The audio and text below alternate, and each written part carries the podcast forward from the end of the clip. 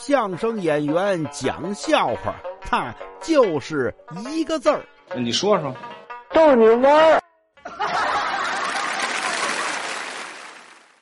您看呀，过去这个相声里，特别是单口相声，都得有这个定场诗。干嘛有这个呀？嗨，四六八句合辙押韵，说这么个小故事，里边带包袱，让各位是稳住心神。这定场诗呢有长有短，有的短的呢是这样：说赵钱孙李周吴郑王冯陈楚魏切糕蘸白糖。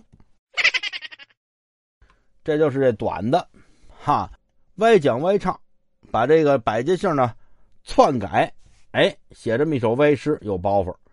也有长的，长的呢就得有故事情节了。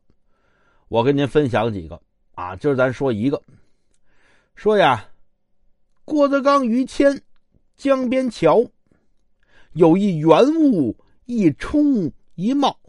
郭德纲说了，这是葫芦。